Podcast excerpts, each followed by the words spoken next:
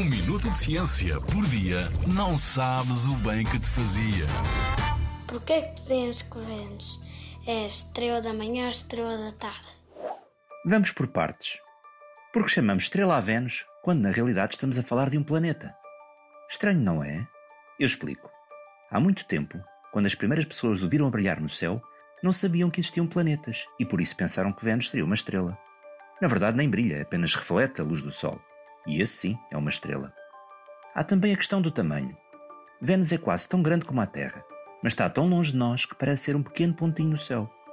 É um pouco como quando estás à janela no último andar de um prédio alto. As pessoas lá embaixo parecem formigas. Claro que elas não mudaram de tamanho, e se calhar algumas até são mais altas do que tu. Apenas parecem ser mais pequenas por estarem tão longe de ti. É como se tu fosses a Terra e uma pessoa com a tua altura na rua fosse Vênus. Percebeste a ideia?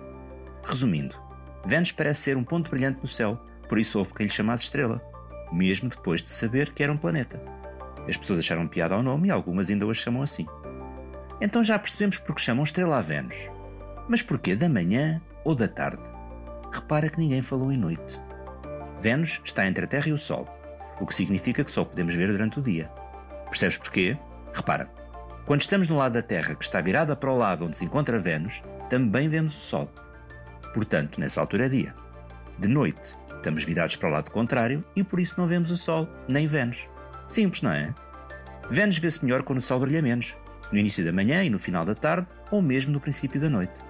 Nas outras horas do dia, o Sol brilha tanto que nem se nota o seu reflexo na superfície de Vênus.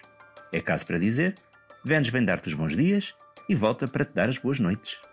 Na Rádio ZigZag, há ciência viva, porque a ciência é para todos.